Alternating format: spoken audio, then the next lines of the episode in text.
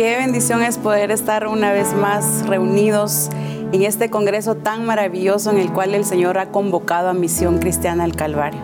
Reciban un fuerte abrazo ahí donde se encuentran, en los templos, en donde usted esté eh, viendo y escuchando este congreso. De verdad es maravilloso ver cómo el Señor nutre a su iglesia, como decía el profeta, a los suyos, a su cuerpo que, que le pertenecemos. Y eso es maravilloso y es de estar agradecidos en todo tiempo. Esa nutrición, esa comida de la cual nos alimentamos para poder ser esa expresión plena de Él.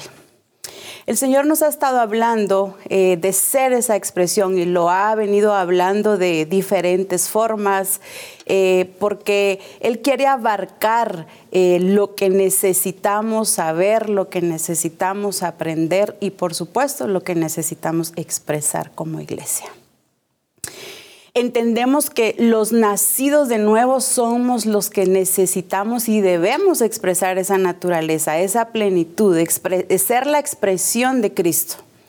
Como iglesia somos esa expresión, pero entendemos que todo aquel que ha nacido de nuevo y que la simiente de Dios es puesta en nosotros, entonces ahí es donde somos completos, como se nos enseñaba, y estamos completos, pero eh, necesitamos desarrollar eh, esa plenitud de la cual el Padre nos está hablando. Necesitamos crecer y desarrollar que eso ya tiene que ver de una manera personal.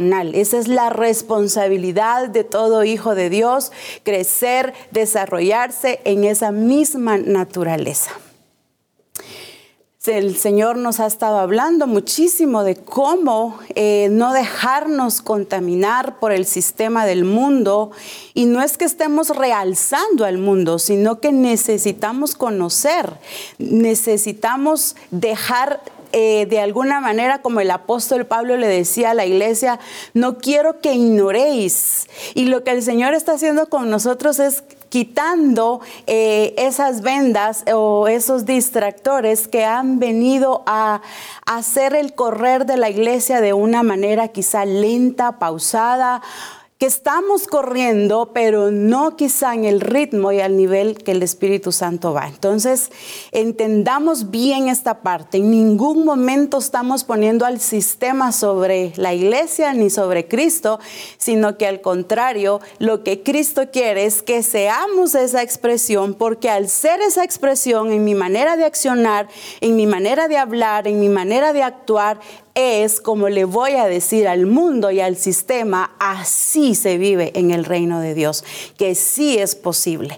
No nos mandó a pelear ni a debatir, eh, como se decía, no a sacar carteles, pancartas, no, nos envió a expresar esa plenitud porque es expresándola como vamos a poner al sistema bajo los pies. Entonces, entendamos lo que el Señor ha estado hablándonos a su iglesia porque cada vez que el Espíritu Santo habla, el tiempo eh, va corriendo y de alguna manera se llega cada vez más ese tiempo de, de esa plenitud gloriosa, que estamos viviendo tiempos hermosos, pero lo que viene aún es más fuerte porque dice la escritura que veremos cosas que nadie ha visto ni, y, y oiremos cosas que nadie ha oído. Y esas son las cosas que la iglesia necesitamos y debemos expresar.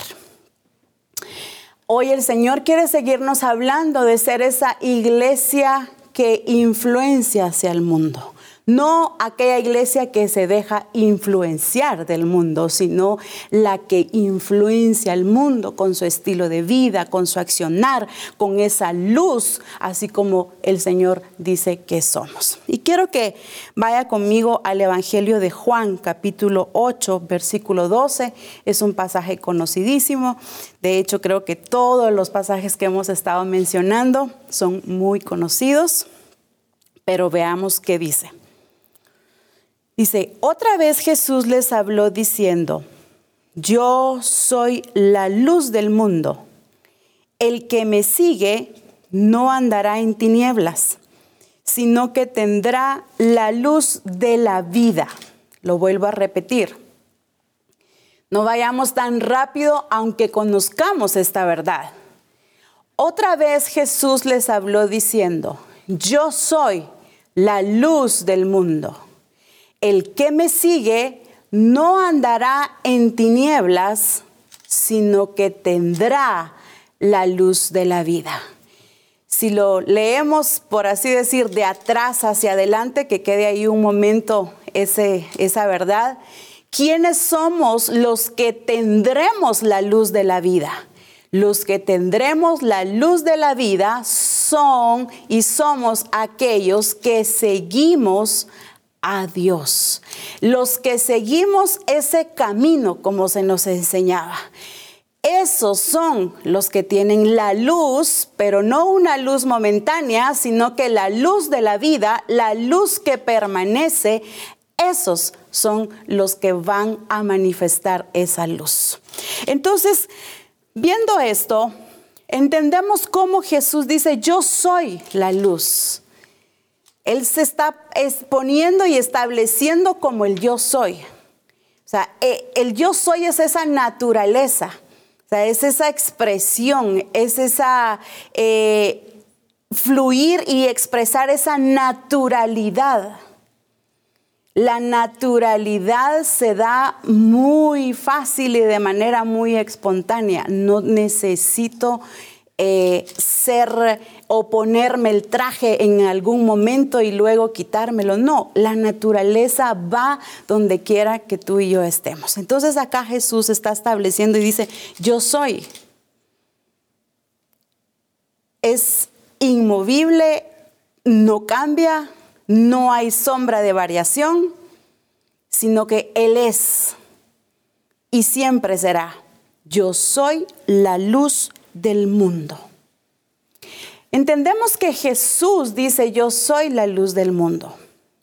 Cuando leemos en Mateo todas estas cosas, eh, eh, las bienaventuranzas, como se le ha llamado, como se dice ahí, pero es el mensaje, el sermón del reino, como se nos ha enseñado encontramos que dice también, vosotros sois la sal de la tierra. O sea, ustedes, está hablándole a la iglesia, ustedes son esa sal, ese sazón.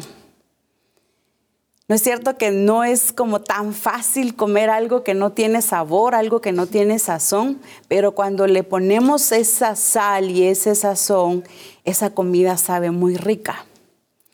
Entonces está poniendo a la iglesia en un lugar en donde va a ser vista, en donde esa iglesia tiene sazón. Quiero darme a entender bien en esto. Tiene ese sabor agradable, tiene ese olor también agradable, tiene ese sabor que se puede comer, que se puede digerir, que, es muy fácil poder eh, comerse algo que tiene sazón. Cualquiera va a escogerlo. Va a ser visto por todas partes, va a ser eh, anhelado. Entonces, entender la tarea que el Señor o cómo Él nos puso y nos estableció en el mundo, nos, dio, eh, no solo nos dio un lugar, nos dio sazón, nos dio es sabor. Y me encanta ver cómo en los evangelios Jesús siempre se presenta como el yo soy. Por ejemplo, voy a mencionarlos, usted lo sabe, pero dice, yo soy el pan de vida. Yo soy la vid verdadera. Yo soy el buen pastor. Yo soy la resurrección y la vida. Yo soy el camino, la verdad y la vida. Yo soy el pan de vida. Yo soy la luz del mundo. Si fue viendo en estas partes, en estas siete veces en las que mencioné el yo soy, de todas estas, solo en una nos asigna a nosotros esa tarea. O sea, Él es, la luz, Él es el pan de vida, Él es la vid verdadera, Él es el camino, Él es la verdad, Él es la vida.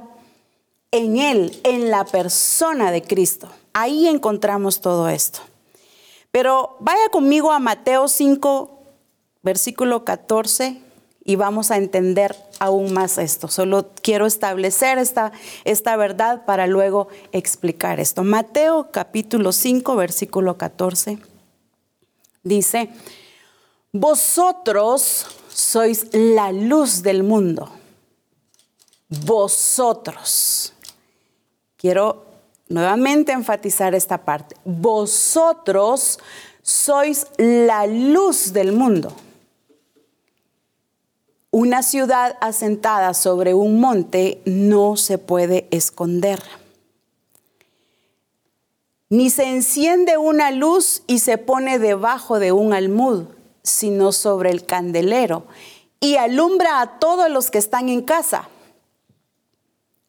Así alumbre vuestra luz delante de los hombres para que vean vuestras buenas obras y glorifiquen a vuestro Padre que está en los cielos. Decía que en todo esto Jesús se presenta como el yo soy el pan de vida, yo soy la vid verdadera, yo soy el camino, la verdad y la vida. Pero cuando dice yo soy la luz del mundo, Notemos que en, este, eh, en esta verdad acá en Mateo ahora le asigna una tarea a la iglesia y dice, vosotros sois la luz del mundo. Si notamos en, eh, en lo anterior, no nos dice ahora, ustedes son la vid verdadera, ustedes son el pan de vida, ustedes son el camino, la verdad y la vida. No, en todo esto Él es. Pero cuando dice yo soy la luz del mundo, ahora viene a su iglesia, le dice, vosotros sois la luz del mundo. Lo que veo y encuentro es esa tarea asignada a la iglesia eh, una tarea en la cual solamente se puede realizar aquellos que son nacidos de nuevo, en donde esa simiente es puesta y entonces allí podemos ser esa luz para poder expresar la plenitud de Cristo. Como decía un inicio, esto ya tiene que ver con un crecimiento, con un desarrollo, con una determinación a alcanzar esa transformación, como lo dice la escritura, de gloria en gloria. Entonces, qué tarea tan gloriosa y qué, y qué responsabilidad la que tenemos. Dice, vosotros sois la luz del mundo. Si nos da esa tarea nos asigna ser esa luz. Entendemos que pues la luz, en si, esa, eh, cuando hay tinieblas y se enciende una luz, entonces por ende va a iluminar el lugar. Y ya vamos a verlo en otra versión. Pero, por ejemplo, cuando usted llega a su casa, que estuvo fuera todo el día y llega en la noche, lo primero que hacemos es que buscar en dónde está el interruptor y encender la luz. Buscamos para luego que ese lugar se alumbre y así poder caminar. Esa es la tarea de la iglesia. El mundo está en tinieblas y su naturaleza es tinieblas. Mientras no conozcan y reconozcan al Señor, permanecerán en tinieblas. Pero entonces la tarea de la iglesia es ser luz. Que cuando alguien del mundo llegue o se encuentre contigo, tú seas esa luz que necesita esa persona. Al sistema no lo vamos a poder derrotar con pleitos diciendo, sí, somos los hijos de Dios y aquí estamos. No, va a ser la expresión de Cristo, esa luz que si alguien está en tinieblas, entonces la iglesia llega con su luz. Esa es la tarea que el Señor nos asignó, ser luz. Por eso dice, vosotros sois la luz. Es decir, lo diré de manera personal y directa hacia ti. Tú eres la luz, yo soy luz. La iglesia de Jesucristo es la luz del mundo. Por eso el Señor nos ha estado hablando que no podemos estar como agarrando de un lado y de otro y un poquito por aquí y allá, porque entonces esa luz no se va a expresar a plenitud. Esa luz va a tener de alguna manera, déjeme decírselo así, va a tener un difusor. Difusor, eh, quiero explicarlo de esta manera. Eh, por ejemplo, acá...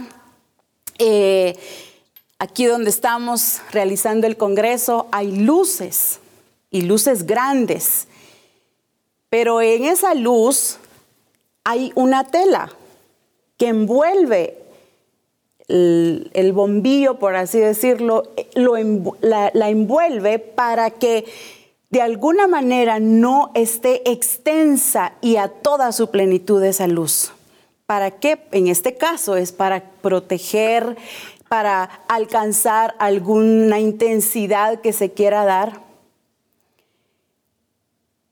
al poner este ejemplo, entendemos que la luz de Dios es una luz a plenitud, es una luz extensa, es una luz con toda su potencia. Pero la iglesia ha querido ser la luz del mundo con un difusor. ¿Sí?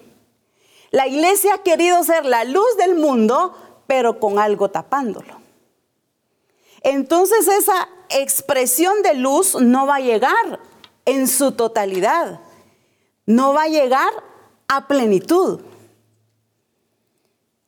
Es muy común para todos, creo que entendemos esto, cuando eh, se nos quema quizá un foco en casa, vamos y compramos y entonces si queremos alumbrar mucho ese lugar, decimos voy a comprar uno de 100 watts, ¿verdad? para que alumbre fuerte ese lugar. Si no queremos que alumbre mucho, entonces buscamos de menos intensidad, quizá de 40, de 60, de 20. Entonces la luz es tenue, o sea, ya no está intensa. Pero en nosotros como iglesia nosotros no podemos decir, yo, yo voy a escoger ser de 60 watts. Hay, aunque hay algunos que son de 20, 40, 60, no está esa luz en toda su expresión. Y déjeme decirle que no es por causa de la genética ni la simiente, sino es por falta de una expresión completa en nuestra vida. ¿Qué puede ser ese difusor que quizás esté tapando que, que mi luz no alumbre en totalidad. Porque como iglesia sí estamos alumbrando. ¿Por qué? Porque tenemos la genética de Cristo. O sea, no podemos eh, negar eso. O sea, decir que no somos luz sería negar la obra del Espíritu Santo en nuestra vida. Entonces, por favor, no va a decir, ay, no, nos dijo que no somos luz. No, sí somos luz. Pero el Señor no nos envió a hacer luz por watts al poner este ejemplo. Y espero darme a entender. O sea, no nos llamó a decidir de qué intensidad va a ser mi luz, sino que una luz plena como es la luz del Padre. Pero, ¿qué hace que hayan difusores en mi vida, en mi luz? mi estilo de vida, quizá todavía raíz de amargura, como se nos enseñaba, envidias, celos, desorden en mi vida. Entonces, de alguna manera, ahí hay un difusor. Alumbro, pero no con la intensidad correcta ni con toda la plenitud. La pregunta sería, en qué watts estamos cada uno de nosotros. Porque no podemos, entendemos que cada uno de nosotros somos iglesia, pero si decimos la luz de la iglesia, que sí está bien y está correcto, pero de manera personal, ¿de qué intensidad estás? O sea, ¿hay difusores en tu vida? ¿Hay cosas que las está tapando? Como se nos ha estado enseñando, quizá el sistema, esa mezcla, ese mundo, entonces yo no puedo ser influencia. Entonces no estoy mostrando a plenitud esa intensidad. Quiero que veamos este pasaje en la versión Message en Mateo, siempre eh, capítulo 5, versículo 14 al 16. Ahí está en la pantalla. Quiero que lo lea detenidamente y vamos por partes. Dice, aquí hay otra forma de decirlo, o sea, es otra forma de explicarlo. Mire, pues dice, estás aquí para hacer luz. Esa es nuestra tarea. Estás aquí para hacer luz, sacando a relucir los colores de Dios en el mundo. Dios no es un secreto para guardar. Vamos a hacer público esto, tan público como una ciudad en una colina. Si os hago portaluz, no pensaréis que os voy a esconder debajo de un cubo, ¿verdad? Mire esa parte. Te estoy poniendo en un soporte de luz. Ahora que te he puesto allí en la cima de una colina, en un soporte de luz, brilla. La posición que Él ya nos dio. Mantengan la casa abierta, sean generosos con sus vidas. Al abrirse a los demás, impulsará a las personas a abrirse con Dios, este Padre generoso que está en los cielos. Quiero que ponga la primera parte y veamos. Aquí hay otra forma de decirlo. Estás aquí para hacer luz. Y dejémoslo un momento ahí en lo que lo explico. No estamos en esta tierra para hacer tinieblas. Si somos nacidos de nuevo, esa es la tarea que el Señor nos está asignando. Estás aquí para hacer luz. Mire qué precioso, sacando a relucir los colores de Dios en el mundo. Dios no es un secreto para guardar. Vamos a ir por partes. Estás aquí para hacer luz. ¿Para qué estás tú aquí y para qué estoy yo acá? Para hacer luz. Pero dice sacando a relucir los colores de Dios en el mundo. Es decir, expresando lo que hay de nosotros de parte de Dios. Estamos aquí para expresarlo a Él, sacando a relucir esos colores, sacando esa expresión, sacando a evidenciar nuestra forma de vivir. La pregunta sería, ¿qué colores está dando nuestra vida? Usándolo como lo dice en esta versión. ¿Qué colores estamos expresando? Poniendo el ejemplo de la luz, de esa intensidad, cuando se le va bajando la intensidad a una luz, por ende va, disminuyendo el color y el color va cambiando. Entonces, ¿qué color estamos dando? ¿Cómo lo estamos expresando?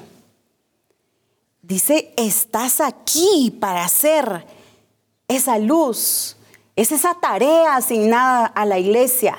La iglesia fue llamada a hacer luz. La iglesia no fue llamada a mezclarse con otras cosas. La iglesia no fue llamada a, como se nos enseñaba anoche, a amar al mundo, a entablar una amistad con el mundo.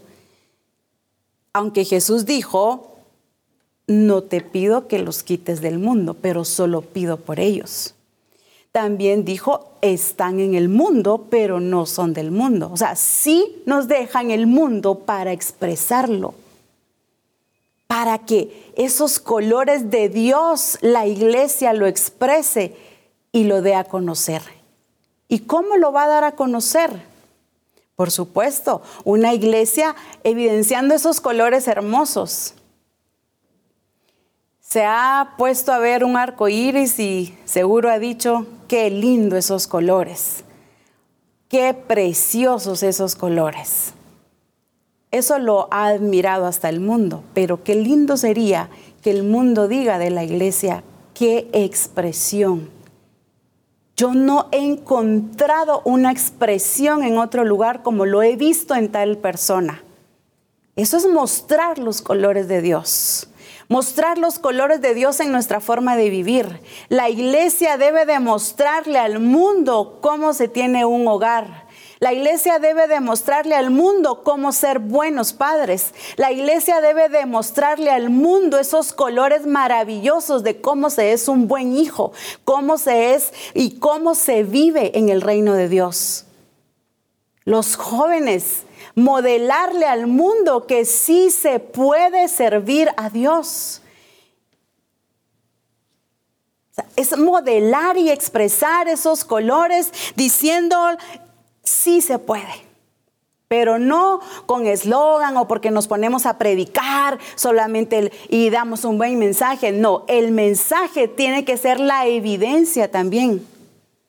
Entonces, qué lindo es poder mostrar esos colores, como dice acá, me encantó esta versión, estás aquí para hacer luz y para mostrarle al mundo los colores de Dios. La pregunta es, ¿qué color estamos dando? cómo estamos nosotros evidenciando. El mundo no necesita que se le presenten shows, talentos. El mundo tiene talento. El mundo no quiere ver quizá eh, un buen estatus, el mundo no está pidiendo ver esas grandezas, el mundo las tiene. El mundo tiene todo eso, tiene excelencia, tiene talento.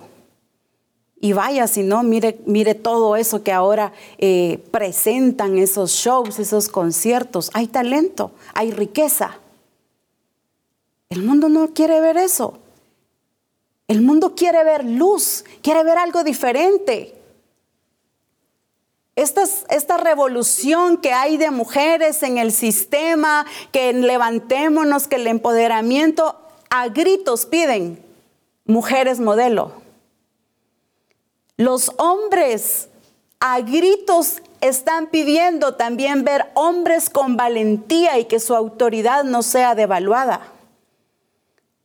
Debemos de entender que el mundo cuando presenta algo, detrás de eso a gritos está pidiendo ver algo real, genuino y verdadero. La misma escritura dice que la creación gime por eso. Está gimiendo por ver cosas gloriosas, cosas diferentes, porque hasta ellos mismos están ya hastiados y enfadados de ese juego sucio que les juega el enemigo en sus emociones, en sus sentimientos, que hoy les da, mañana les quita, hoy les dice, haz, los seduce y otro día los está atropellando y aniquilando con su conciencia. Eso es lo que sucede en el sistema, eso es lo que sucede en el mundo. Entonces la iglesia está puesta para mostrar los colores de Dios y decir, sí se puede ser transformado. Pero necesitamos como iglesia ser evidencia, expresión, no solo mensaje. Sí, que nuestro mensaje tan solo sea la consecuencia de esa expresión y de esa vivencia entonces el mensaje va a cobrar sentido, va a tener valor aún más. Para bonitos mensajes, hoy el mundo está lleno de podcasts, de audios motivacionales, terapias, eso lo da el mundo. Pero lo que no da es transformación, lo que no da es vida, lo que no da es expresión. Esa la tiene la iglesia de Jesucristo que somos tú y yo. Entonces no nos confundamos y no nos mezclemos siguiendo tras esas cosas. Ahora los cristianos para calmar esa depresión y esa ansiedad también oye esos podcasts que alegran el alma. No, entonces no hay luz en nuestra vida. Cuando la escritura dice, lámpara es a mis pies tu palabra y lumbrera mi camino, necesito la palabra de Dios para poder caminar, para poder dar esos pasos y saber hacia dónde voy. Pero ahorita hay una mezcla, no los colores de la iglesia no están saliendo reales. Todavía hay una simulación, todavía hay una fantasía lo voy a usar en términos de colores, hay un degradé todavía de colores que empezó bien, pero luego terminó en una intensidad baja. No, el Señor nos llamó a ser esa luz plena, como lo es su naturaleza, el Padre de las luces, en el cual no hay mudanza ni sombra de variación alguna. No nos llamó a ser un claroscuro, no, nos llamó a ser esa misma naturaleza que seamos sin sombra y sin variación. Ah, pero es que hoy la iglesia amanece de un humor, otro día amanece de otro humor, y no es así. Ser expresión. Eso es lo que el mundo necesita. Si el Señor me llamó a ser influencia al mundo, entonces mi vida tiene que cambiar. La intensidad de la luz que ahora hay en mi vida tiene que potenciarse. No puedo seguir de 20 watts. No puedo seguir ni siquiera de 60 watts si quisiéramos ponerle un número, usando el número 100 como su máxima potencia. Estoy poniendo un ejemplo nada más. No podemos dar esa luz plena si todavía hay difusores. Todavía hay cosas que necesitamos trabajar, olvidar, perdonar y todavía estamos en ese proceso. No, ya es el tiempo. Es el tiempo de olvidar lo que quedó atrás. Extiéndete hacia lo presente porque el mundo nos necesita. La creación, y lo voy a personalizar, necesita a mujeres verdaderas, necesita a hombres verdaderos. La creación necesita a jóvenes que estén sin contaminación, que se mantengan puros. Hoy es muy común ver cómo el sistema está vendiéndole la idea al joven que él ya puede independizarse e irse a vivir solo. A decir, ay no, hermana María, eso sí ya es muy cuadrado. No, es que esto no se trata de que si es cuadrado o no. Necesito vivir, como decía el profeta, con las reglas que se viven en el reino de Dios. Hoy es muy común ver tantas cosas que el mundo le está presentando al joven, al hombre, a la mujer, a los niños, a los ancianos. Necesitamos que también esos ancianos sean la expresión en donde no les bajó la intensidad ni la velocidad, por así decirlo. No, si el Señor a todos nos ha dado la misma potencia, pero si hablamos de servicio, hoy los ancianos de la iglesia ya no quieren servir. Porque dicen, ya, ya mi tiempo ya pasó, ahora que lo hagan los jóvenes. Pero si también eres luz, también tienes a Cristo. Entonces, no es por edad que vas a dejar de dar luz, ni que vas a dejar de ser expresión. Esto es hasta que Cristo venga o hasta el día que estemos en su presencia o seamos llamados a su presencia. Entonces no hay tiempo, no hay edad. La genética no se basa en tiempo ni en edad, se basa en expresión, seas un niño o seas un anciano. Fuimos llamados a hacer esa expresión.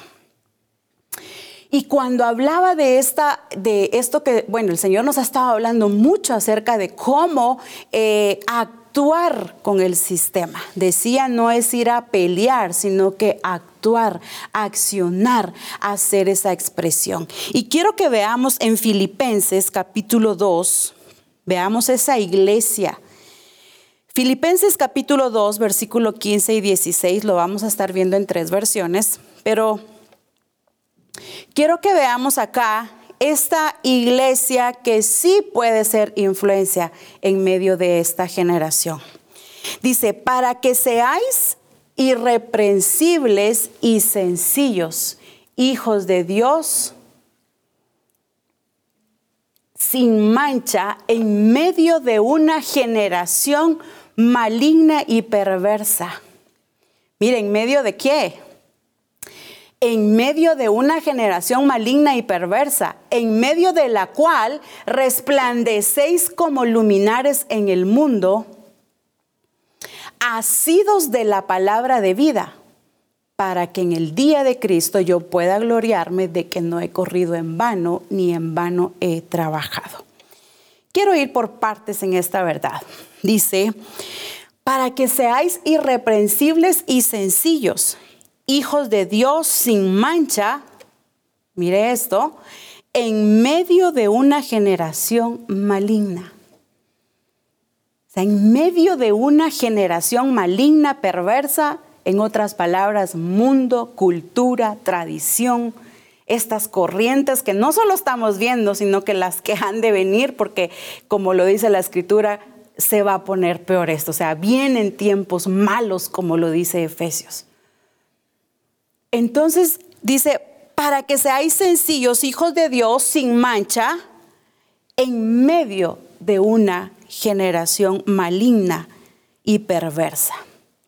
Pero mire esto, dice, asidos de la palabra de vida. O sea, es tomados, o sea, mantenernos en esa palabra. ¿Qué es lo que nos va a hacer poder mantenernos y hacerle frente a todo esto? La palabra.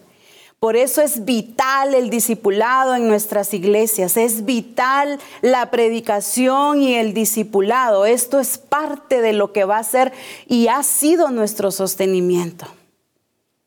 La palabra de Dios. O sea, la palabra de Dios es la única que va a derribar todo argumento que se está levantando y que se levantará en contra del conocimiento de Dios. Entonces es la palabra, me encanta esto, asidos de la palabra de vida. Por eso decíamos, con razón Pedro dijo, solo tú tienes palabras de vida eterna porque es a través de las palabras, ese discipulado de Cristo que nos va a dar la vida y nos va a poder ser, eh, vamos a poder ser esa expresión. Pero no porque, ay, aquí este lugar está bonito y quiero ser luz aquí, pero allá no mucho. No, es porque la palabra de Dios mora en mí y pues donde quiera que vaya, allí voy a ser luz. Es por lo que está dentro de nosotros, por lo que mora en nosotros. Entonces, ¿cómo vamos a poder estar en medio de esta generación? Porque eso no nos lo vamos a quitar. Aquí estamos y estamos, como dice en la versión Message, para hacer luz. O sea, es muy clara la tarea que el Señor nos ha asignado. Quiero que lo veamos en la versión Dios habla hoy. Dice, para que nadie encuentre en ustedes culpa ni falta alguna y sean hijos de Dios sin mancha, y mire cómo lo dice, en medio de esta gente mala y perversa. Entre ellos brillan ustedes como estrellas en el mundo. Mire qué precioso, dice, entre ellos, ¿quiénes? Esta generación mala y perversa. Entre ellos, ustedes, ustedes como estrellas en el mundo, perdón, entre ellos brillan ustedes como estrellas en el mundo, manteniendo firme el mensaje de vida. Y me encantó esa versión ¿Cómo vamos a poder mm, estar en esta generación perversa, mala, como lo dice acá? En otras palabras, mundo, sistema, cultura, tradición, argumentos, pensamientos, corrientes de vida. Eh, vamos a ver como lo dice la escritura y sin duda alguna lo hemos leído, que se levantarán unos contra otros y, va, y, se va a poner así bonita la cosa, ¿verdad? O sea, sí está hablándonos de, que esta generación en la que estamos, este mundo, este sistema es malo, es perverso. Es una cultura. Pero no dice, los voy a quitar. No, dice, entre ellos. Ese entre ellos no es que vamos a actuar como ellos. Mucho ojo en esto. No es que vamos a actuar como ellos, porque entonces no va a haber diferencia, sino que entre ellos.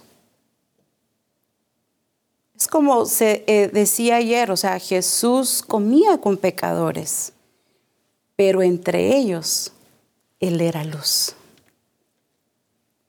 señalado, se podía ver, se podía notar, o sea, entre ellos, como lo dice acá, entre ellos brillan ustedes como estrellas en el mundo, y aquí está la clave, manteniendo firme el mensaje de vida manteniendo firme el mensaje de vida. Hacerlo nuestro, pero nuestro es expresarlo, manteniéndonos firmes. El perfil de la iglesia que el mundo pide es una gente firme, decidida, anclada al Señor.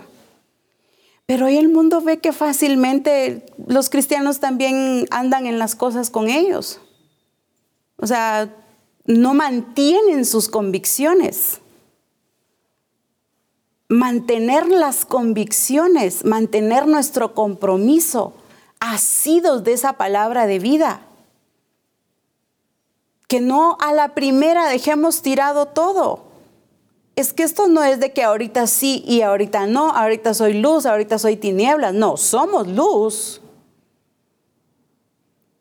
Pero no voy a decidir ahorita, mejor voy a ver si me pongo término medio. No, manteniendo, dices. Me encanta esto porque está hablando del carácter si algo necesitamos es desarrollar carácter ante el sistema, ante el mundo, porque estamos en el mundo. Pero una iglesia fluctuante con falta de carácter es la que va a estar oyendo, la que va a estar distraída, la que fácilmente se intimida por cosas. Entonces es una iglesia que no tiene el carácter, no tiene el carácter de Cristo. Cristo vino en un tiempo donde la influencia era muy fuerte pero ¿qué lo mantuvo a él? Ese carácter, esa firmeza. ¿No es cierto que es feo cuando encontramos a una persona con falta de carácter? Hoy le dijo que sí un día, a los dos días usted no sabe si le va a decir que no. Fluctuantes. Y el problema es que así como somos en nuestra personalidad o en nuestro carácter, así es nuestro servicio. Así es nuestra entrega fácilmente cedemos a las cosas.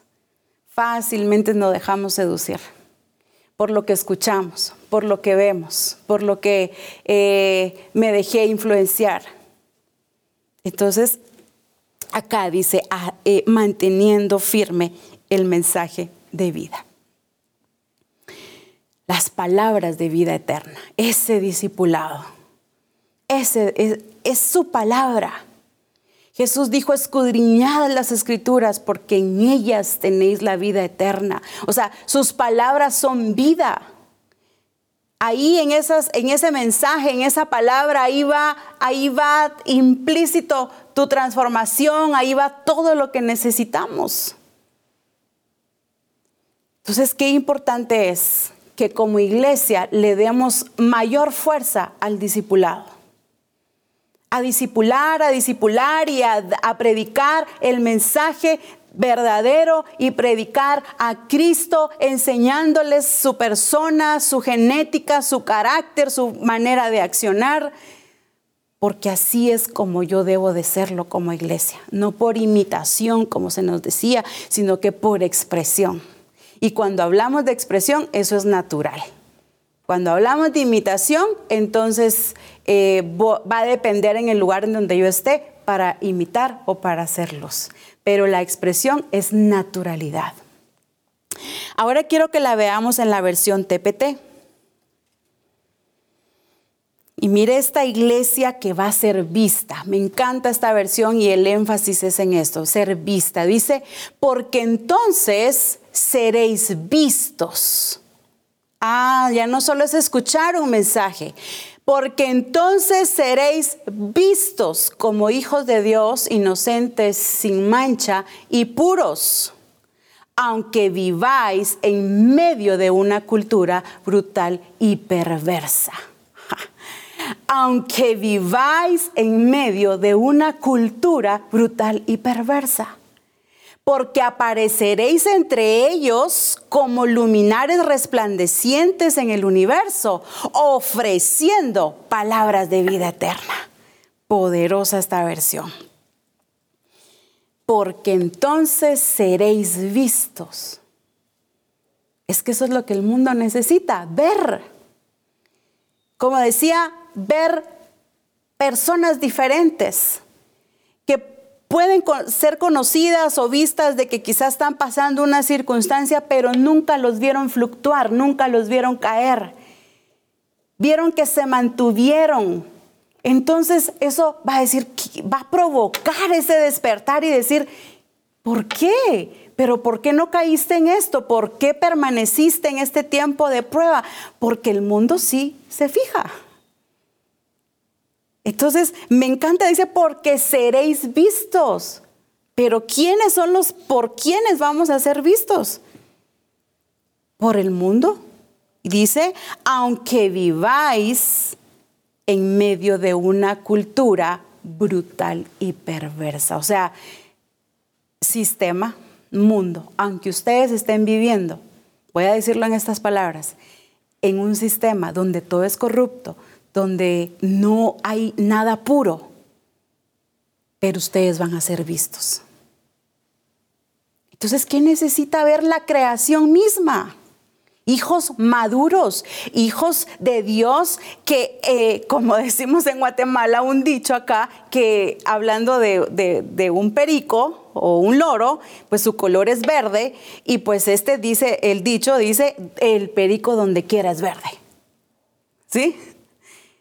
Espero que en otros países se entienda. Y si no, que el Espíritu Santo le dé la revelación. es cierto. Es decir, donde quiera vamos a hacer luz. Y poniendo referencia a esta ave, ella no decide cambiar de color si se va a Colombia, si se va a Estados Unidos, si se va a México, si se va a donde fuera. Va a ir del color de su naturaleza.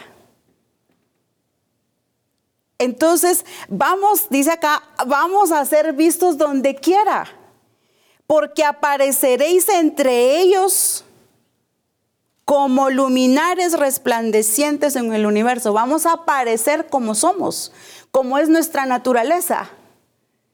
Vamos a aparecer entre ellos, ah, pero dice, ofreciendo palabras de vida eterna. Y eso es lo que el mundo quiere.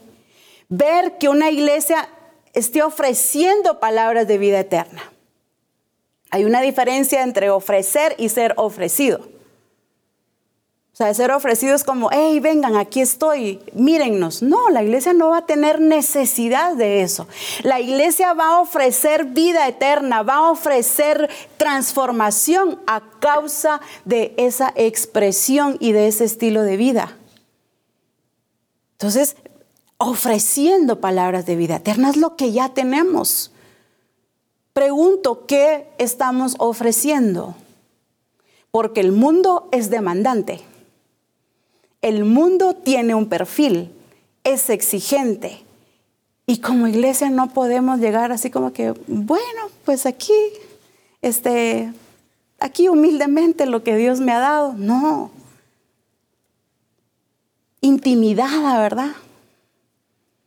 Admirando lo que otros tienen y no, no, pues, pues yo tengo a Cristo en mi vida y eso es bastante. No es cierto que a veces hasta así lo decimos, eso es una falta de, de humildad y también es una intimidación. ¿Qué ofrece la iglesia? ¿Ofrece salvación? ¿Qué le podemos ofrecer? Ofrecer que somos capaces a través del poder del Espíritu Santo de cambiar y transformar vidas a través de la palabra de Dios, a través de lo que Él ha hecho en nuestra vida.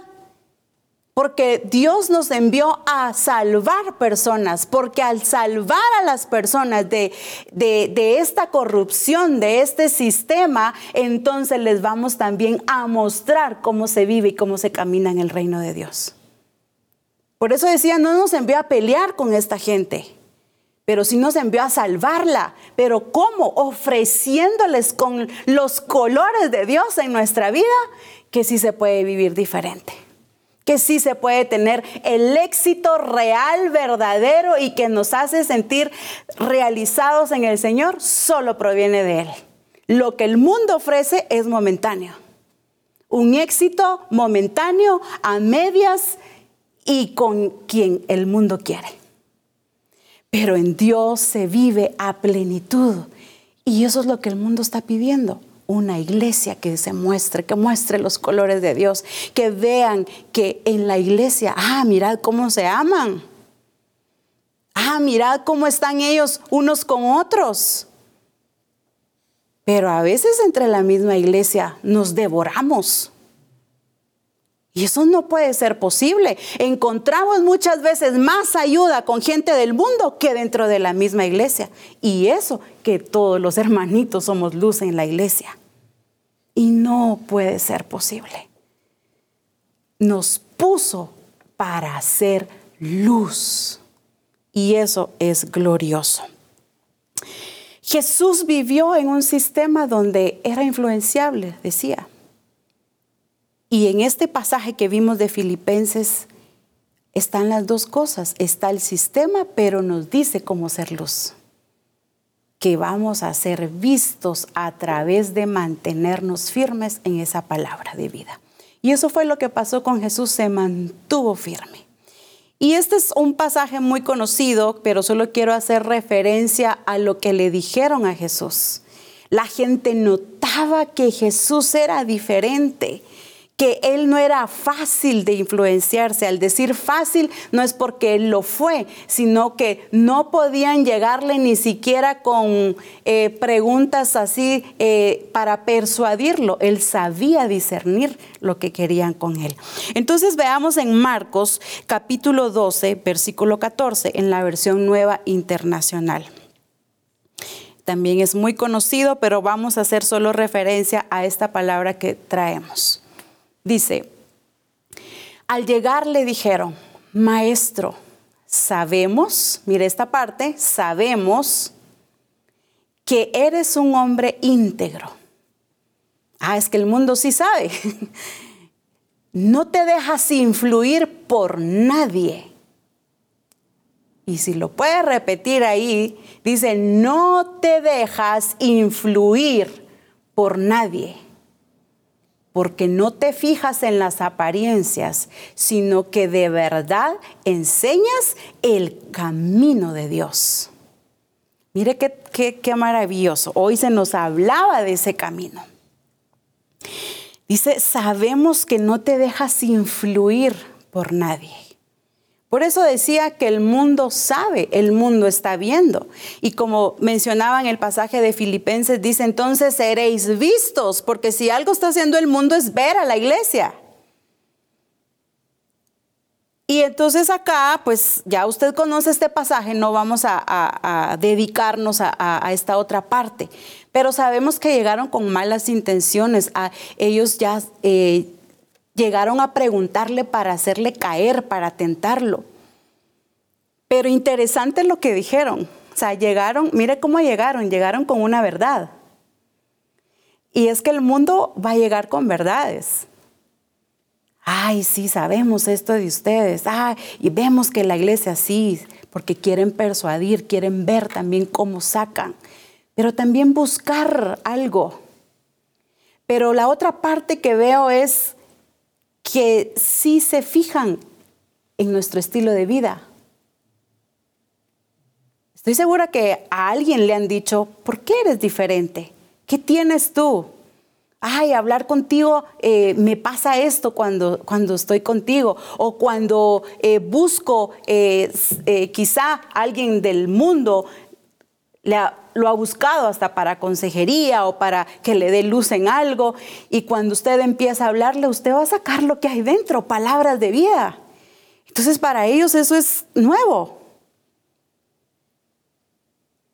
Pero también están viendo tu manera de comportarte. O sea, te van a buscar si de verdad te mantienes firme. Y acá los fariseos sí observaban a Jesús. En la versión 60 dice, sabemos que eres veraz y que no te cuidas de nada. O sea, no andaba como fingiendo, ay, aquí sí voy a ser eh, veraz, eh, aquí no. O sea, dice, no te cuidas de nada. O sea, no había temor. Cuando hay temor andamos viendo cómo nos cuidamos. Y en esta versión me gusta porque dice, no te dejas influir. O sea, en otras palabras le dicen, tu carácter no es eh, que te dejes influir por nosotros o por lo que ves. Y aquí hay algo más, dice, no te dejas llevar por las apariencias. No es por lo que nuestros ojos están viendo, por lo que nuestros oídos están escuchando.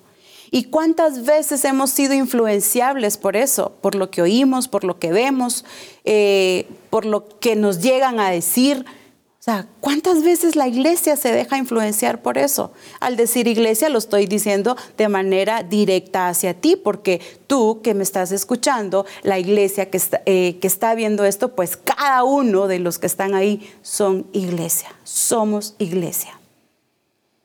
Entonces dice, veamos acá, encontremos, vea esa, esa verdad, encontremos el carácter de Cristo aquí. No te dejas influir el carácter de Cristo no era así y eh, ay, fácil de dejarlo influir o influenciar por algo. Y como decía, vivió en un tiempo muy fuerte, donde la influencia era muy eh, eh, fuerte en filosofías, en tradiciones, en cultura. Y dice, no te dejas influir por nadie porque no te fijas de apariencias, sino que de verdad enseñas el camino de Dios, palabras de vida eterna. Asidos de la palabra de Dios. Entonces, el carácter de Cristo, ¿será que está siendo expresado en nosotros? ¿Será que pueden decir, conozco cómo eres y no te dejas influenciar. Pero hoy cuántas personas vemos que quizá cambiaron, quizá cambiaron contigo su forma de ser, eran amigos, ahora ya no. ¿Por qué? Porque se dejaron influir por lo que quizás escucharon, por lo que quizás le dijeron. Se dejaron llevar por las apariencias. ¿Cuánto hay que sanar y corregir aún dentro de nosotros mismos?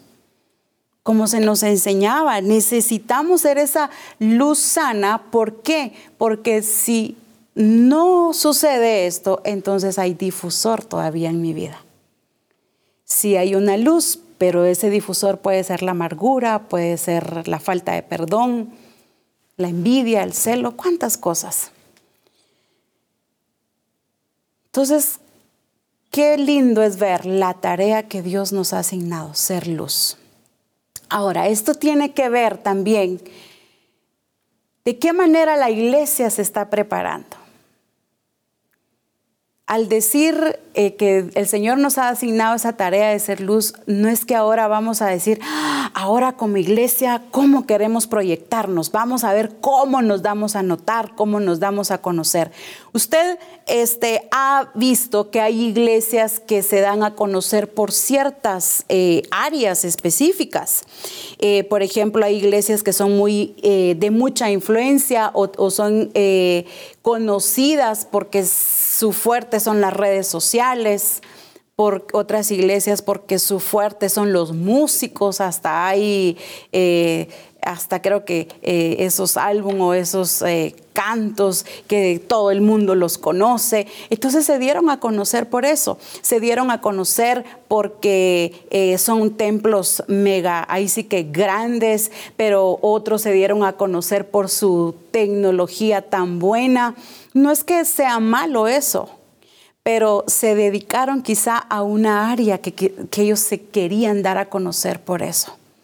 Pero Misión Cristiana al Calvario tiene que ser conocida por expresar a Cristo y por dar un mensaje de vida diferente que Misión Cristiana al Calvario sea conocida y que su influencia empiece a extenderse y a expandirse y empiece a desplazarse por todo el mundo, porque allí hay mensaje, hay vida eterna. Entonces necesitamos ponerle atención a nuestra preparación como iglesia. Necesitamos ponerle atención cada uno, discípulo que estás viendo, ponle atención a tu preparación para que entonces tu expresión sea la palabra de vida, una expresión genuina, una expresión real, una expresión basada en la palabra de Dios, como lo dice en Filipenses, asidos de la palabra de Cristo. Por supuesto, Misión el Calvario va a ser conocida por esa palabra de vida, por la expresión de Cristo y por muchas cosas más. Es la expresión de Cristo que sea el origen, lo principal. Lo demás que vamos a ser conocidos por otras cosas, por eh, ser eh, eh, cómo salimos ya en redes sociales o cómo tenemos quizás el mejor equipo, como, eso va a ser un extra pero lo principal es ser la expresión de Cristo transformando vidas, llevándolas al señorío de Cristo, que entren a su regir, que entren a su gobierno y que vean una vida diferente, ofreciendo palabras de vida eterna. Pero no por mensaje solamente, sino porque sí hay cambio y hay transformación. Entonces, qué lindo es ver cómo la expresión y cómo ser luz, la expresión de Cristo a través de una predicación. La iglesia eh, debe de, entender que necesitamos expandirnos en esa luz. No puedo ser luz solo en el lugar donde Dios me plantó, es decir, de tu iglesia local sino que donde quiera que vayamos, así como se nos ha enseñado de establecer el reino de Dios, ser luz. Si fuiste invitada a un lugar, que llegues y seas luz en ese lugar. Que dejes buen testimonio.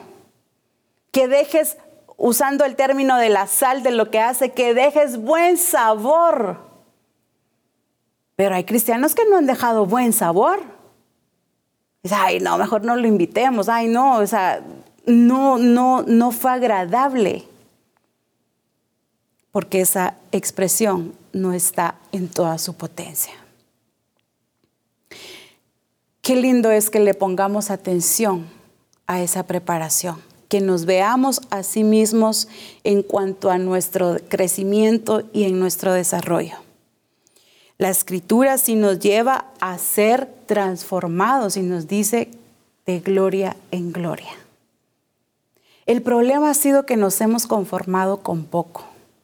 Cuando dice no os conforméis, esto tiene que ver de una manera personal. Nos hemos conformado con esa manera de vivir en la que hemos estado. Entonces, necesitamos entender que en esa expresión de vida es donde cada uno de nosotros debemos de hacerla crecer. No porque alguien tenga más, como se decía, ah, es que aquel de plano le pusieron un, voy a usar un número, un 200%. No. Todos tenemos la misma capacidad, la misma genética, la cual no fue fragmentada, no fue dividida, no fue puesta por partes, sino que tenemos lo mismo para hacer luz. Pero entonces aquí es donde viene la tarea de la iglesia, la tarea de cada discípulo, la responsabilidad de cada uno de nosotros. Y me gusta mencionarlo de manera específica. Que cuando se hable de hombres, se hable de esos hombres que están expresando a Cristo. Que cuando se hable de jóvenes, se hable de esos jóvenes que están también llevando el Evangelio y la palabra de verdad y que están siendo luz para el mundo cuando se hable de mujeres, que se hable de esas mujeres, no que se están dejando llevar por lo que el mundo dice del empoderamiento y de levantemos esa eh, integridad y que levantemos la imagen. No, déjate influenciar por lo que Dios está haciendo en nuestras vidas a través de la palabra de Él. Que seamos esas mujeres que podamos demostrar la capacidad de Cristo que fue puesta en todas aquellas que han nacido de nuevo. Esto no es por privilegio, por posición o porque de plano alguien no. Esto es por o es a causa de que tenemos la naturaleza de Cristo. Entonces seremos esa iglesia que va a revolucionar al mundo. Recuerda cuando dijeron, ¿y quiénes son estos que trastornan el mundo? No porque andaban peleando, sino porque andaban predicando la palabra de verdad, andaban cambiando vidas. Qué lindo sería que, ¿quién es esta misión? La misión, el Calvario que anda trastornando todo el mundo, que anda cambiando las vidas de aquellos que quizá nadie ya daba nada por ellos, aquellos que de los cuales ya eh, hasta ellos mismos se veían muertos sin esperanza, pero llegó alguien de misión el Calvario y les fue a mostrar la palabra de vida eterna, fue a hacer luz y les cambió la vida. Eso es trastornar vidas. Fuimos llamados a que a través de esa luz de verdad cambiemos el rumbo de la vida de estas personas. Qué preciosa tarea la que el Señor nos dejó. Quiero que veamos algo acá que se nos ha enseñado tanto en Hechos capítulo 8, el versículo 5 y 6. Hechos 8, 5 y 6. Hemos ya eh, enseñado y se nos ha enseñado acerca de Felipe. Pero ahora veamos la influencia que Felipe logró hacer en esto. Dice, entonces Felipe, descendiendo a la ciudad de Samaria, les predicaba a Cristo. Y la gente unánime escuchaba atentamente. Mire, o sea, la gente escuchaba a Felipe y dice, escuchaba atentamente las cosas que decía Felipe. Pero preste atención en esta parte.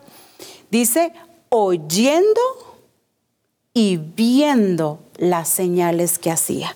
Y quiero que veamos este énfasis ahí, oyendo y viendo las señales que hacía pues ya conocemos su contexto, ellos fueron esparcidos a causa de la persecución, pero cuando Felipe desciende a Samaria, él iba predicando a Cristo. Pero ¿cómo logró ser influencia?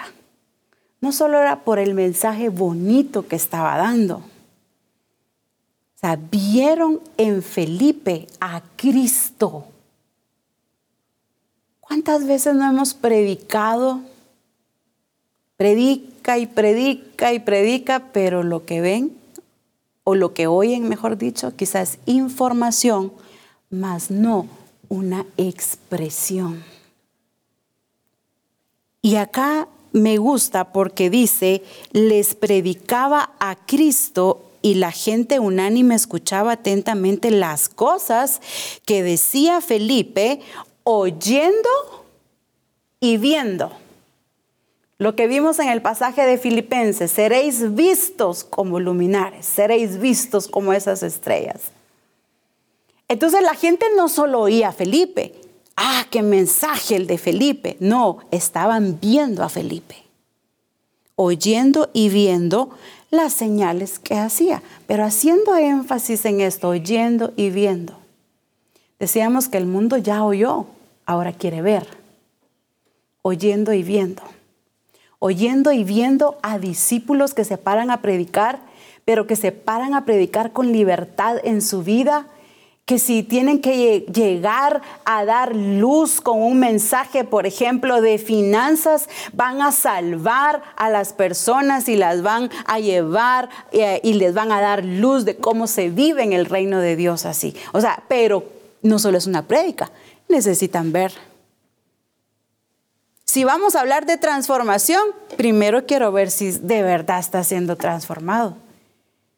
Porque no solo es predicar de ser luz, es ser la luz, es ser esa expresión. Y acá con Felipe dice que él empezó a predicar a Cristo, entonces fue influencia. ¿Por qué muchas veces no queremos predicar?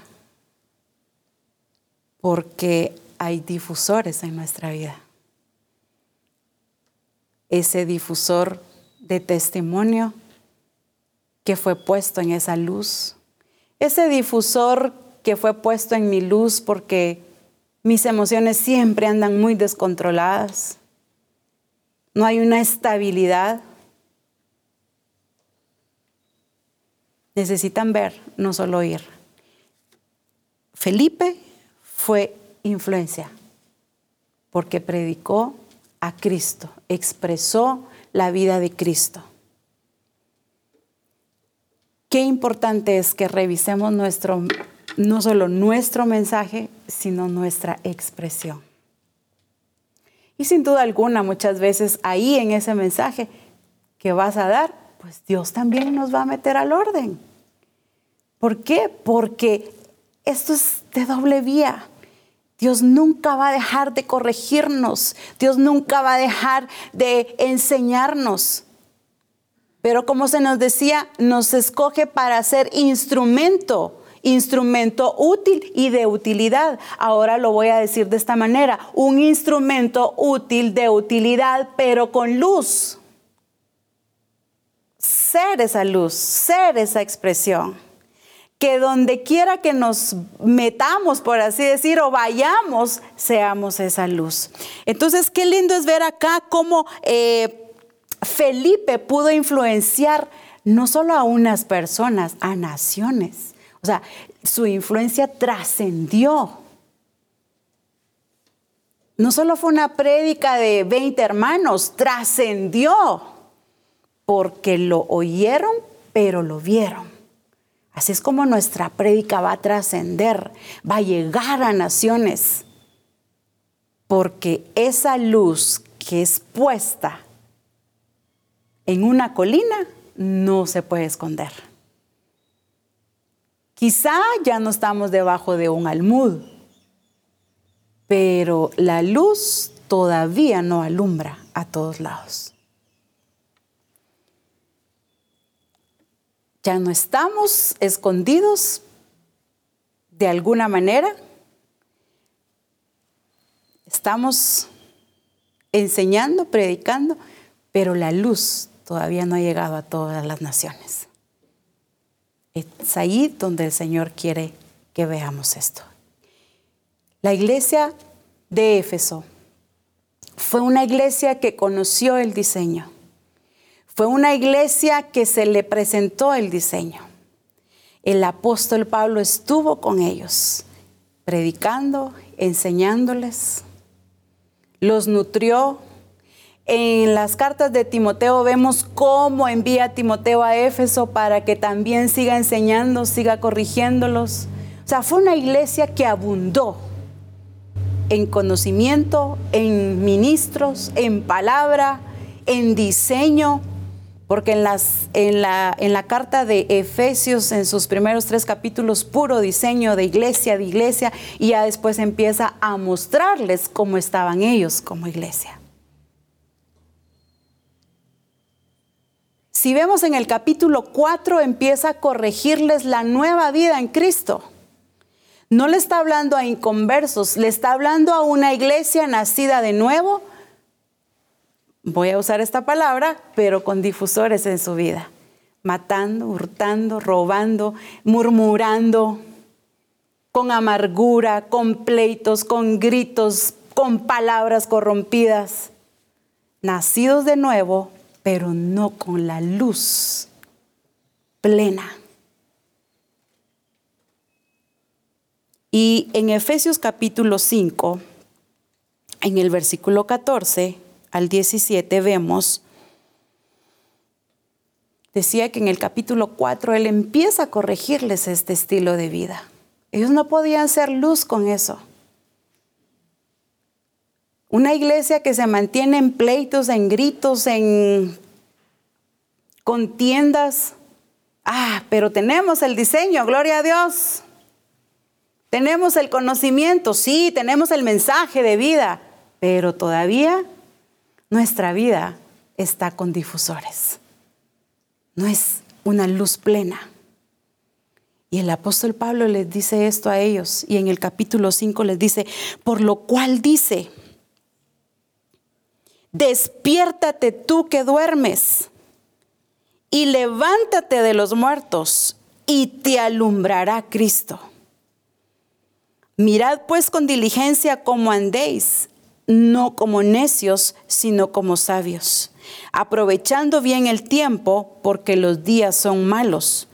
Por tanto, no seáis insensatos, sino entendidos de cuál sea la voluntad del Señor. Mire cómo le dice, despiértate tú que duermes. Se lo está diciendo a una iglesia nacida de nuevo, donde la simiente fue puesta en ellos, donde conocían el diseño, donde ellos necesitaban y debían de ser luz. Sin embargo, el llamado de atención a esta iglesia fue que ellos no eran luz. Después, eh, que el capítulo 5, el que ya eh, en su contexto les habla de cómo andar como hijos de luz, que sean imitadores de Dios, porque ellos estaban imitando otras cosas. Resplandecía más las cosas del mundo que la misma expresión de Cristo. Entonces, esta iglesia tuvo serios problemas al punto que descuidaron ese primer amor. ¿Cómo se nos ha enseñado? Es que el problema no es que, ay, eh, ya voy a ser luz. No, es que el no ser luz también me pone en peligro de alejarme de ese primer amor. Claro que sí, me pone en peligro. Porque entonces para mí amarlo va a ser así como muy eh, superficial. No ser eh, ese primer amor. Porque todas estas cosas que van manchando mi vida y que no me permiten ser esa expresión plena, me aleja de Dios. Ayer qué llamado de atención el que se nos hizo de cómo está nuestro amor para el Señor nuestro servicio a Él, como se nos enseñaba hoy, dedicar nuestra vida a Él. Pero dice, despiértate tú que duermes, una iglesia que se había dormido, vivos pero dormidos. O sea, vivos hablando de, de la vida que es del cuerpo físico, estaban vivos, no vivos para Dios, sino que vivos físicamente, pero sí muertos dormidos en el Señor. O sea, veían, oían, agarraban lo que les llegaba, porque eso es lo que le corrige o lo manda el apóstol Pablo a, manda a Timoteo a corregir a la iglesia. Te dejé en Éfeso para que les digas que ya no enseñen estas doctrinas, que dejen de enseñar esto, que dejen de prestar atención en esto. ¿Por qué? Porque era una iglesia que tenía el diseño, pero no se había logrado expandir con esa luz.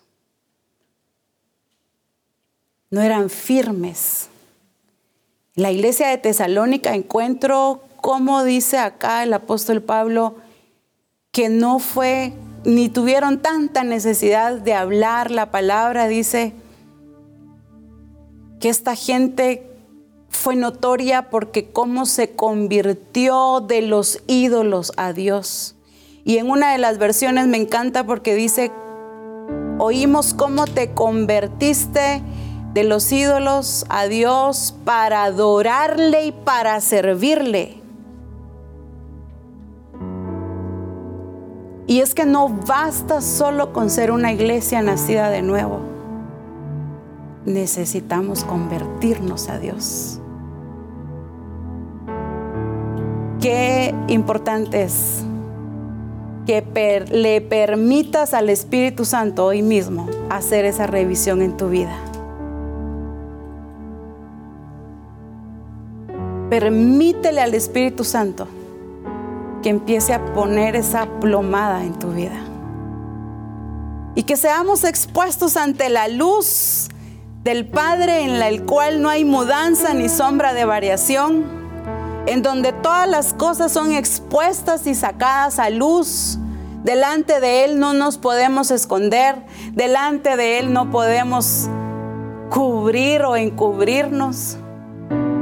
No podemos mentirle. Delante de Él no podemos hacer eso. Bien lo dijo David, ¿a dónde huiré de tu presencia? Porque a donde quiera que fuere, lo voy a decir en estas palabras, ahí estás tú. Entonces, qué lindo es que en este momento le permitas al Espíritu Santo que evalúe, que mida cómo está nuestra luz. Porque yo puedo decir cómo está mi luz, pero no necesariamente es la medida de Cristo. Mi opinión, o lo que yo piense, o lo que yo crea.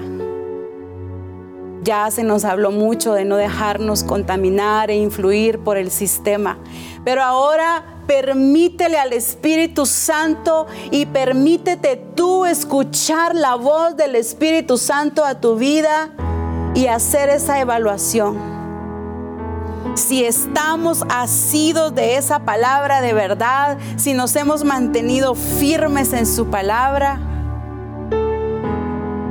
en todo momento. ¿Cómo está nuestra luz? Vosotros sois la luz del mundo. Estáis aquí para hacer luz, dijo el Señor. Y volviendo a esta iglesia, le hace ese llamado de atención y le dice, despiértense, despiértense. Y si estás ahí en el templo que ya te duermes, despiértate. Despierta en tu vida. Ya no andemos así como pasando el tiempo. Dice acá, mirad cómo andéis siendo diligentes, siendo sabios, sobrios. Es una tarea que se nos asignó. Mateo 10, verso 16, solo lo leo y es una tarea donde el Señor nos asigna y dice, yo los envío como ovejas en medio de lobos. Es una tarea que se asigna, pero como lo leíamos en Filipenses, entre esa gente ustedes pueden ser luz. Quizá al escuchar todos los mensajes has dicho, ¿y ahora qué vamos a hacer? Nos escondemos del mundo. ¿Qué hacemos? No, Dios no nos va a mandar a vivir a un desierto. Nos dejó en el mundo para hacer luz, para hacer esa expresión. Así es que cierra tus ojos y permítele al Espíritu Santo hacer esas correcciones que Él necesita hacer de manera personal en nuestra vida. Porque estamos para hacer luz aquí en el mundo.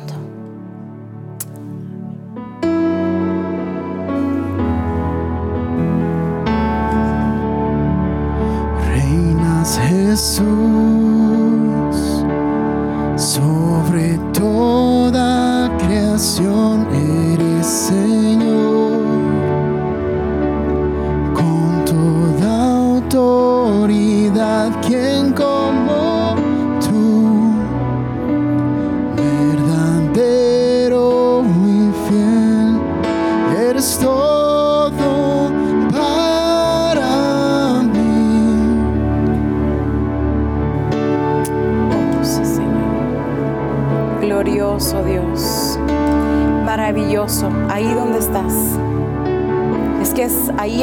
de estos medios donde la presencia de Dios está también. Ahí está la presencia de Dios. Sí, ábrete ante Él y expón tu vida delante de Él. Hagámoslo en su presencia, porque la tarea que te asignó a ti y a mí es ser luz en este mundo. Adoremos al Señor.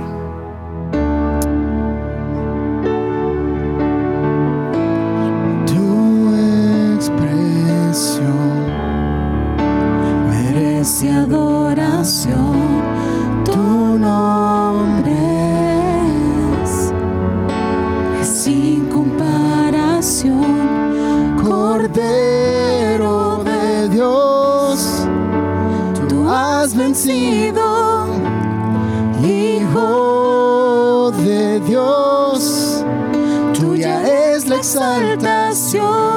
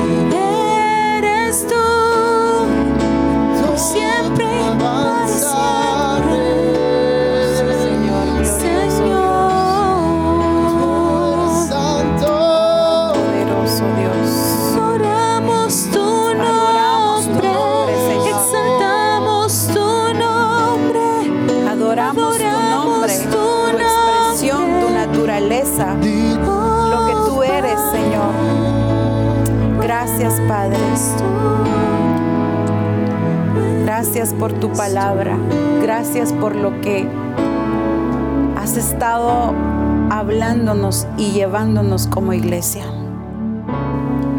Ahí mismo en Mateo 5, versículo 16. Así alumbre vuestra luz delante de los hombres, para que vean vuestras buenas obras y glorifiquen a vuestro Padre que está en los cielos. Así alumbre vuestra luz delante de los hombres, delante del mundo, delante de los hombres, en donde fuimos puestos. Dice, así alumbre vuestra luz delante de los hombres, para que vean, para que vean vuestras buenas obras y glorifiquen a vuestro Padre que está en los cielos. Y glorifiquen a vuestro Padre que está en los cielos. Amada Misión Cristiana del Calvario, fuimos llamados a que glorifiquen a Dios a través de nuestras vidas. A que haya alabanza y gloria y adoración a través de nuestra expresión.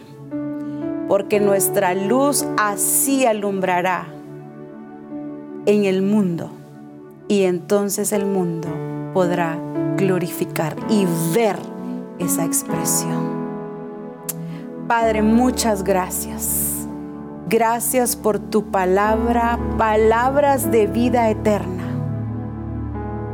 Gracias porque nos estás llevando a no ser influ- influyentes, ni dejarnos influenciar por el mundo, sino que seamos esa expresión tuya una expresión genuina, verdadera, real, a no dejarnos influir por lo que vemos, por lo que oímos, sino a que el mundo vea la luz que hay en la iglesia, que pueda ver los colores de Dios que se hacen notorios, en donde tú no eres un secreto para el mundo, sino que al contrario daremos a conocer a través de nuestras vidas lo que tú estás haciendo. Gracias por la posición, por la ubicación porque esa solamente proviene de ti, Señor.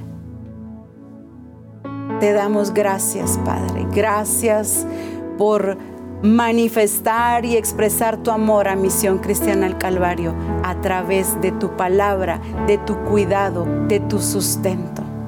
Gracias por cada discípulo que hasta hoy día se ha mantenido. Y como se nos hablaba en la mañana, que la fuerza de parte tuya y el poder tuyo sea en ellos. Que sean fortalecidos a través de tu presencia, Señor. Y que esta palabra de vida que se está dando en el Congreso no quede en una fecha, sino que sea la continuidad de su carrera para seguir viendo esa meta y seguir alcanzando el objetivo para el cual fuimos alcanzados. Sean bendecidos en el nombre de Jesús. Seamos todos como iglesia en un sentir para poder seguir disfrutando y glorificando a nuestro Padre. Te damos gracias, Señor, por cada iglesia en cada país, en cada nación, Señor. Y ahí dentro de esos países, en los lugares, en los estados, departamentos o aldeas, Señor, en cada lugar donde se establezca misión cristiana el Calvario. Allí se establece tu luz Misión Cristiana al Calvario, sé bendecida de parte de Dios ahí donde te encuentres. No importa el lugar, pero donde haya una iglesia de Misión el Calvario, que se glorifique a Dios a través de nuestra vida. En Cristo Jesús te damos gracias.